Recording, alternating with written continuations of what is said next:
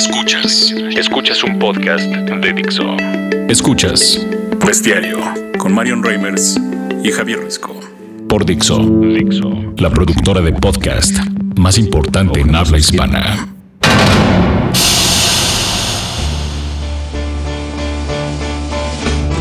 Bestiacillas de luz, gracias por acompañarnos una vez más en este bestiario en donde semana a semana hablamos con las distintas bestias que conforman la fauna de pues de todo tipo. De todo tipo. De todo mi tipo, mi querido Javier Risco. ¿Cómo estás? Todo en orden, Marion. Qué gusto escucharte otra vez. Y sí, eh, lo que tú dices es, es cierto. Una, estas bestias que construyen la ciudad, que construyen eh, de todo, eh, ámbito político, social, eh, hasta chefs hemos tenido por acá. Todo. Entonces, de todo tipo. Y el día de hoy es, es una bestia particularmente. eh, que, que me llama mucho la atención porque sí, de verdad, meterse en este tema en México, eh, no hay otra razón o no hay otra palabra más que decir que es una bestia. Está con nosotros eh, Darío Ramírez, eh, director de Artículo 19. ¿Cómo te va, Darío? Pues gracias por lo de bestia, ¿no? lo tomo como un, un sentido cumplido, pero no bien, bien. Gracias por, por la invitación y es un placer estar con ustedes. Oye, Bestias. eh, Somos unas bestiecillas No, todos. Pla- ah, platícale a, a la gente que nos escucha a través de Dixo. ¿Qué es artículo 19? Porque mucha gente me pregunta y, y creo que hay que definirlo como muy, pero muy bien para que entiendan por qué eres una auténtica. Eh, Yo creo que el gobierno también piensa que soy medio bestia, la verdad, eso, eso hay, que, decirlo. Pero Artículo 19 es una organización eh, que lleva 30 años de vida, es una organización no gubernamental de origen inglés.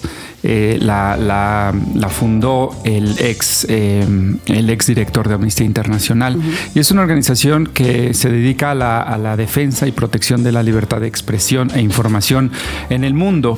Eh, en México abrimos la oficina hace 10 años y toma- tocamos temas evidentemente de violencia contra la prensa, que es algo que, que desde hace pues desde hace 10 años está en, con- en constante deterioro, los números así lo dicen, la realidad, los colegas que están informando en México pues son verdaderos héroes en, muchas regiones del país. Y también tocamos temas de transparencia, rendición de cuenta, acceso a la información. Eh, y en México eh, lo conformamos 23, eh, 12 mujeres este, y 11 hombres.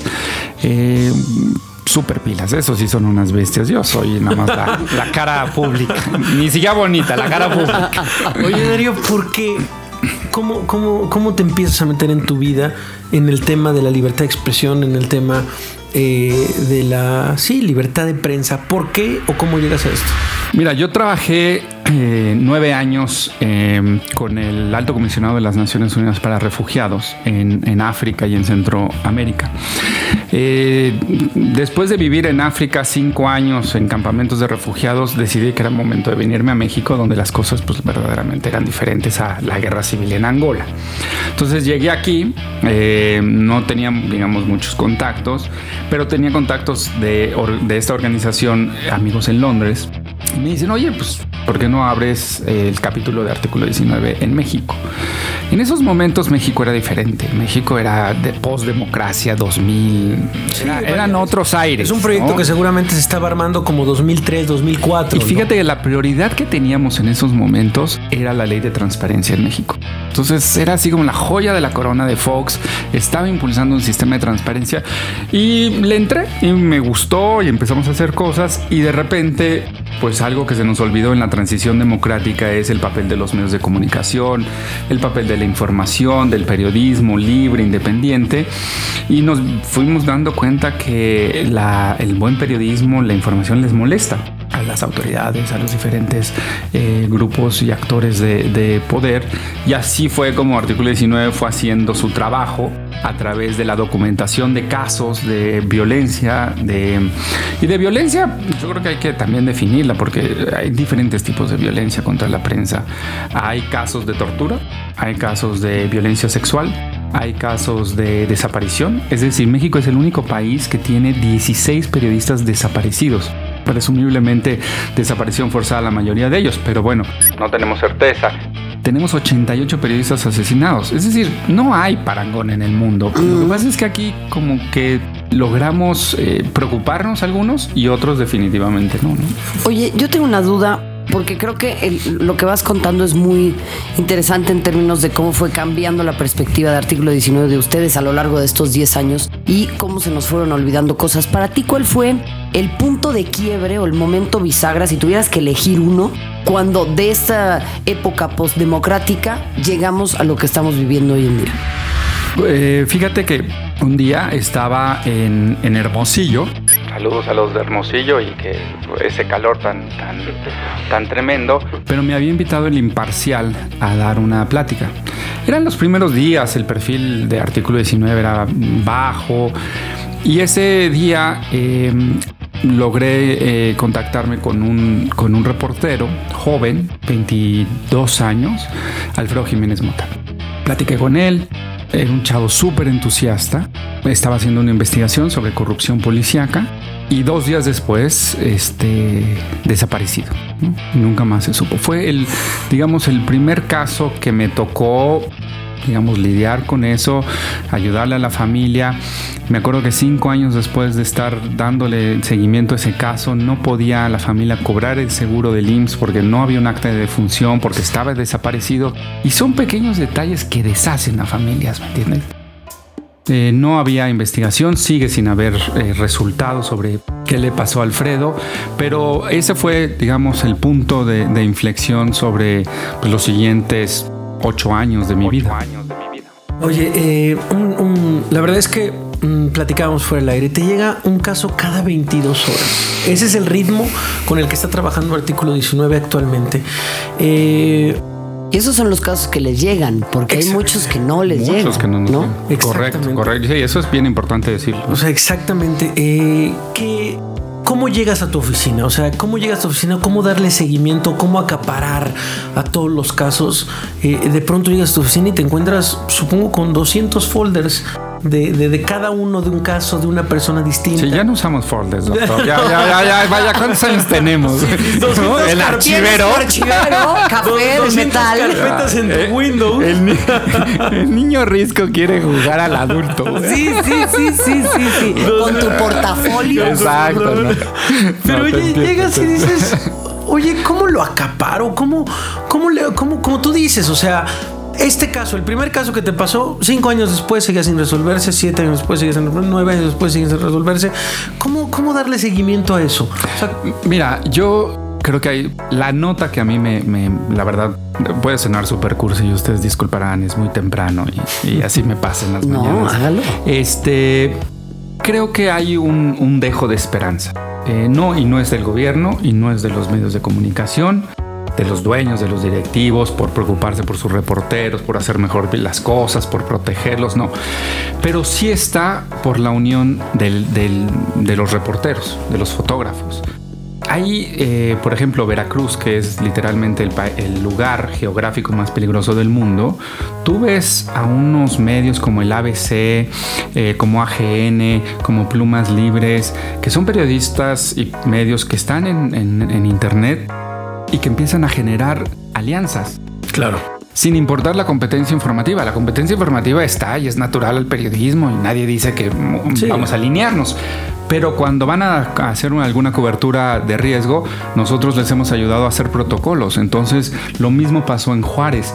Ese es el dejo de esperanza. Es decir, los que están en la calle haciendo el trabajo peligroso, haciendo, eh, recogiendo la información, eso sí están construyendo otro México y otra manera de hacer periodismo y eso a mí me, la verdad que me, que me entusiasma y creo que es ahí donde tenemos que ver. Los, los casos, vaya, puede sonar estúpida la estadística cada 22 horas, pero ¿cómo le decimos a la gente que en verdad es un problema general y constante, es decir, sistemático. No, no, no es que, uy, le pasa algo a Risco o a Marión y, uy, qué raro. Vaya, entrarían dentro de toda una estadística que es verdaderamente terrible. Y lo que no sabemos todavía es qué impacto tiene eso en nuestra sociedad, en nuestra democracia que tanta defendemos. Es decir, sí hay, hay temas que, si ustedes me dicen, oye, ¿en dónde no hay violencia contra la prensa? Nada. El estado más peligroso de mayor número de agresiones, incluyendo asesinatos este año, ¿saben cuál es? Guanajuato. Guanajuato. Ni siquiera Veracruz otra vez, Guanajuato. O Tamaulipas, ¿me entiendes? pensaría. Y luego dices, ah, pues en Colima no pasa nada. No, pues en Colima tenemos más de decenas de, casos de, agresión contra la prensa, más en el contexto electoral. El contexto electoral siempre puso un pico en todos estos. Pero entonces no hay esos pequeños paraísos que uno podría pensar. Es que somos también un poco incultos, ¿no? En términos de entender lo que significa la violencia hacia la prensa y lo que significa el violentar la, la libertad de expresión. Y te lo digo porque yo tuve que entender una vez que me senté a trabajar con la gente de, de Artículo 19 por un caso mío, qué tipificaciones de violencia hay y uno lo empieza a incorporar como gajes del oficio. O sea, yo que me dedico a este tema de periodismo, pues es normal que te digan que eres una puta, ¿no? Es normal que te digan que te quieren violar, es normal que te escriban siéntate en mi cara, es normal que te pasen toda esa clase de cosas que te amenacen de muerte, que te digan, o sea, se vuelve normal porque, pues bueno, al final no lo estoy comparando, evidentemente, con casos muchísimo peores que Darío ha visto, pero uno empieza a entender esto como algo, reitero, normal y no es así. Tenemos los mismos periodistas que informarnos un poquito para entender, oye, pues acá ya estoy entrando en un tema en el que es algo que tengo que denunciar. Y, yo creo que dos cosas al, al respecto. La primera es que sí, evidentemente hay una cultura dentro del mismo gremio, dentro de los mismos reporteros, fotógrafos, donde sienten que, bueno, pues así es parte de la, de la chamba, ¿no? 45% de las agresiones contra la prensa vienen de servidores públicos, es decir, de gente que le pagamos con dinero público. ¿sí? Entonces, bueno, ese, ese es. Entonces, cuando tú dices, bueno, pues es parte. No, no es parte. O sea, el policía municipal no, no es parte de tu chamba que te madre, que te intimide, que te hostigue, que te levante, que te asesine, ¿no? Casos como el de Moisés Sánchez a inicios de año. Bueno, pues es un caso muy paradigmático, muy ejemplifica perfectamente, porque la orden de desaparición y asesinato la del alcalde. La ejecución la lleva a cabo la policía municipal y grupo de eh, miembros del grupo del crimen organizado local. Bueno, entonces, ¿quién es el perpetrador? ¿El Estado o el crimen organizado? Esa mezcolanza evidentemente pone el riesgo muy alto. Ahora, eh, fíjense, tú que vives en el risco, que vives en el, en el Internet, tú ves toda la cantidad de mensajes fuertes, inclusive mensajes de odio contra López Dóriga, contra toda esta banda, que tampoco está bien, ¿eh? Es decir, no, no está chido que se lo manden a ti, a Remis, a, nadie, a nadie. Entonces, porque bueno, pues claro, como estos son los malos, están en Televisa y la van, pero hemos revisado eh, mensajes de, López Dóriga y son verdaderamente duros. De odio, sí. Duros. De odio. Y, y, la, y la autoridad ve y contempla y uno dice, ah, bueno, pues salte de Twitter. No, espérate, no, no es eso. Pero la verdad es que hay un ámbito donde, digamos, es, es la ley de la selva. Oye, Darío, la última vez que sentiste miedo. Porque supongo que en estos 10 años ha habido amenazas. Sí, sí. Vaya, la verdad es que un poco como lo que hizo Marión, ha habido amenazas de muerte, han entrado a mi casa, me han apuntado con pistolas, pero nada comparado con lo que viven chicos y chicas en Veracruz, Tamaulipas, todos los días. ¿eh? Es decir, es, es, ojete hablar de mi situación estando en la Condesa, como decía Ciro, el eje Roma Condesa, ¿no? Ah, un abrazo para él, ¿no? Un abrazo, un abrazo. Pero vaya, sí, sí ha habido momentos tensos, sobre todo cuando uno sale de, acá, este, cosas con los hijos, con la familia. Vaya, es, es parte de, del trabajo de estar como, como pero, ¿qué les digo? 25 eh, defensores de derechos humanos han sido asesinados en los últimos dos años en México. Entonces, pues tú dices, bueno, ¿y, qué? No, no lo interior, no lo normalizo, pero sí verdaderamente lo proceso es, es y tú hablas con el equipo y el equipo está, está, asustado y la última el último incidente de seguridad con artículo 19 fue hace tres semanas o sea, donde había dos camionetas negras afuera de la, oficina, aplicamos el código de seguridad, llegó la, llegó la patrulla, salieron hechas la madre, y regresaron y estuvieron así. Llegaba la patrulla, se iban, llegaba la patrulla, se iban. Entonces, no sabes bien qué pasa. Eh, es un acto también así de, de, pues de compromiso con el trabajo, ¿no? Oye, hablamos también del Dark Side, eh, mi querido Darío. Este, es que llegó tarde Reimers, que, la, que, lo ponga, que se asienten actas. La parte, no, la parte del gobierno. Eh, estas sirenas que te cantan seguramente y te han cantado durante 10 años al oído, mm. mi querido Darío, de, oye, pues está muy dura esa encuesta que publicaste, Darío. Oye, este. Ya vente para. Pues mira, fíjate que creo que ayudarías más de este lado, ¿no? Mm. ¿Cómo han sido estos 10 años y tratar con, con la parte del gobierno federal? Mira, hubo una. Es, yo creo que es la primera vez que me preguntan eso. La verdad es que es, es, interesante. Yo creo que dos cosas. Eh, al inicio del trabajo de artículo 19, crear alianzas con los medios de comunicación era fundamental porque teníamos que ellos tenían que creer en nosotros que podíamos ayudar en momentos de, de crisis pasó sobre todo con el, con el diario de Juárez, con el Mañana, con este el siglo, de Torreón, ¿no? O sea, todos ellos como que había mucho. Inclusive pasó con Excelsior, pasó con el Universal, pasó con Reforma, pasó con Milenio, ¿no? O sea, pasó, no importa, y con Televisa. Entonces, ahí todo, muchos años fue, bueno, vamos a crear alianzas. No. De repente, artículo 19, se le ocurre empezar a hablar del contenido en los medios de comunicación. Y sacamos una encuesta y una medición muy, pues, muy, muy, muy chiquita, ¿no? Pues así somos, tampoco es así Mitowski, ¿no? Así como, pero con datos súper duros sobre la cobertura de la Casa Blanca, sobre la cobertura de las marchas en el ah, Distrito ah, sí, Federal. maravillosa, maravillosa. Este, entonces, ¿qué te decía? Pues más o menos qué salía en portada, qué no. Y ahí se enojaron los colegas de los medios de comunicación, principalmente Excelsior, pues digamos, decidió que no, no estaba padre que nosotros hablábamos sobre eso. Fue una decisión mía, fue una decisión clara, no, no, no, no fue pensada pero porque se dan cuenta que no hay observatorios de medios de comunicación en México, entonces tienen toda la impunidad de decir, hacer. Los medios cubrieron la Casa Blanca nueve días después de que salió en proceso y en Aristegui Noticias y en Univisión. Nueve días después. ¿Cuál fue la cobertura? La respuesta de la señora, no el reportaje, ¿me entiendes? Entonces dices, no, a ver, espérate, neto, neto. Entonces, ese es un, o sea, hay un, un, ahí se quebró varias cosas. Y en los, los gobiernos siempre empiezan muy diplomáticamente. Es decir, yo comí con Javier Duarte aquí en Polanco, estaba eh, Javier Duarte, Enrique Jackson y, su, y su asesor, no me acuerdo ahorita cómo se llama, ¿no? Imagínate, yo comiendo con Javier Duarte cenando, me decía, no, sí, ayúdanos. Yo le dije, pues yo, yo le ayudo, pero como que a qué, ¿no? Este, y después de eso dijo, oye, pero sacamos una alerta de un asesinato, hacemos cosas, y luego dijo, pero estamos trabajando. Dije, no entiendo qué bien qué quiere decir con que estamos, con que estamos trabajando, ¿no? Pues cada quien está haciendo su, su, su labor. Entonces, lo más fácil, lo que, lo que le sale muy bien al, por, lo menos a, los gobiernos federales y algunos locales, es la cooptación. O sea, 170 mil pesos es lo más que me han ofrecido al mes. Así, sobre la mesa. Ah, no, bueno. Que no es mucho, la verdad, va lo más. No, para lo que se roban. Pero es increíble. pero es, es, lo que les. Vaya, lo hacen con los medios, ¿no? Pues la claro. oficial y todo eso pues, es el, el mismo. La manera en la Ahora, mi, duda tiene que. O sea, nosotros formamos parte del gremio periodístico, entendemos lo que es eh, eh, eh, formar parte de esto y a veces lo difícil que es estar de un lado del otro, ¿no? Etcétera.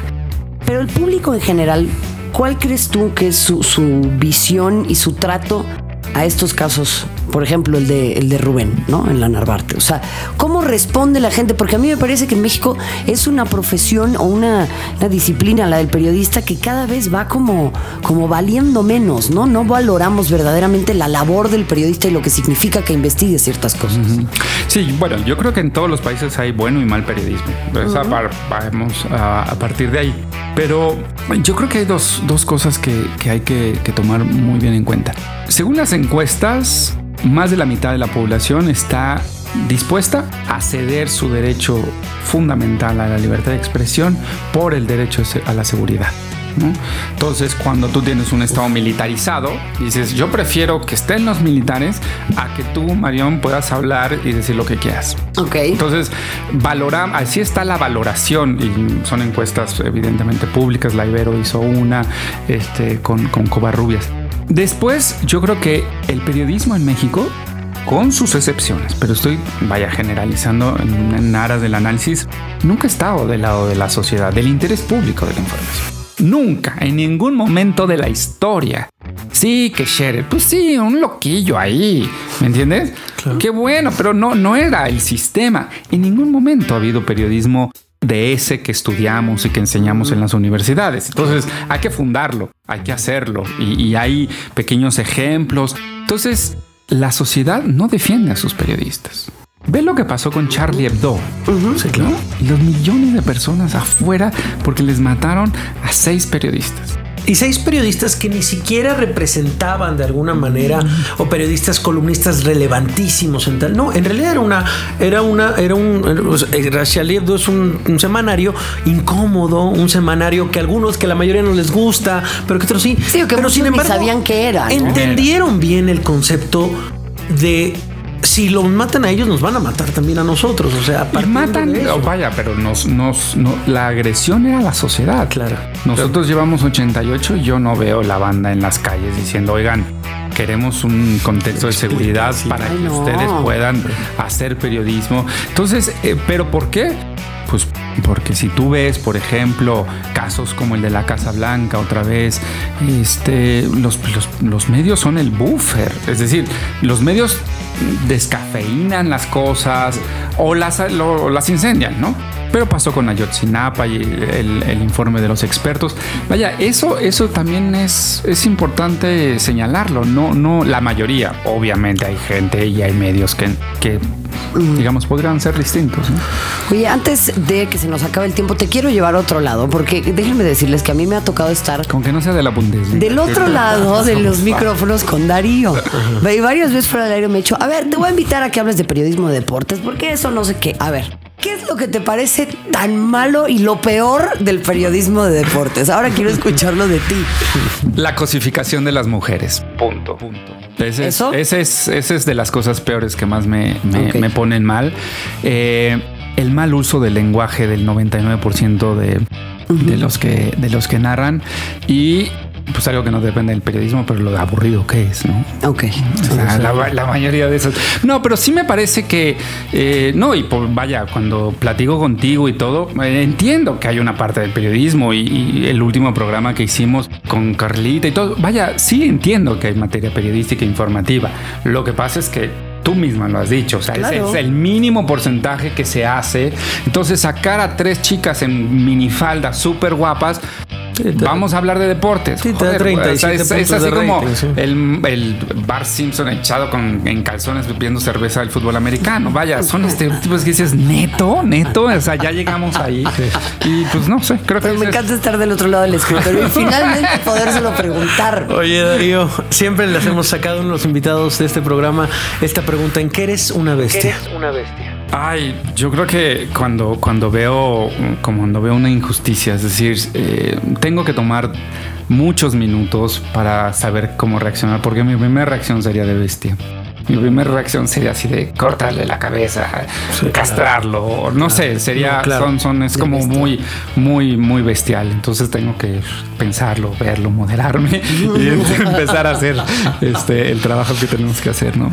¿2016 viene de cambios? Sí, sí, dejo artículo 19. Es la primera vez que lo digo en un medio, Buf. ¿no? Entonces, mis amigos, ustedes tienen la premisa en eso. No, ya es público, pues, pero no, nunca me habían preguntado eso. Y vendrán, vaya, artículo sigue, les digo, 23 personas muy comprometidas, súper chidas. Pero sí, yo es momento de, después de 10 años, pues buscar otros, otros lares, otros caminos. Tal vez el deporte. Vente con No, o sea, nosotros. Yo te estoy viendo y con una Vente con minifalda. nosotros. Una minifalda. te- Yo te invito.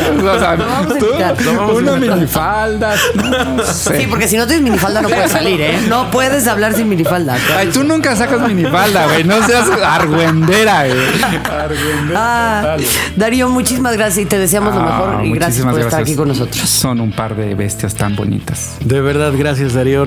Respetamos y te queremos mucho y admiramos muchísimo tu trabajo. No, igualmente, oigan. Gracias, de verdad. Bueno, pues sigan artículo 19, sigan toda la gran labor que hace y estén pendientes de sus periodistas. Nosotros les agradecemos eh, a nombre de todo el equipo que hace posible este bestiario y les mandamos besos de luz.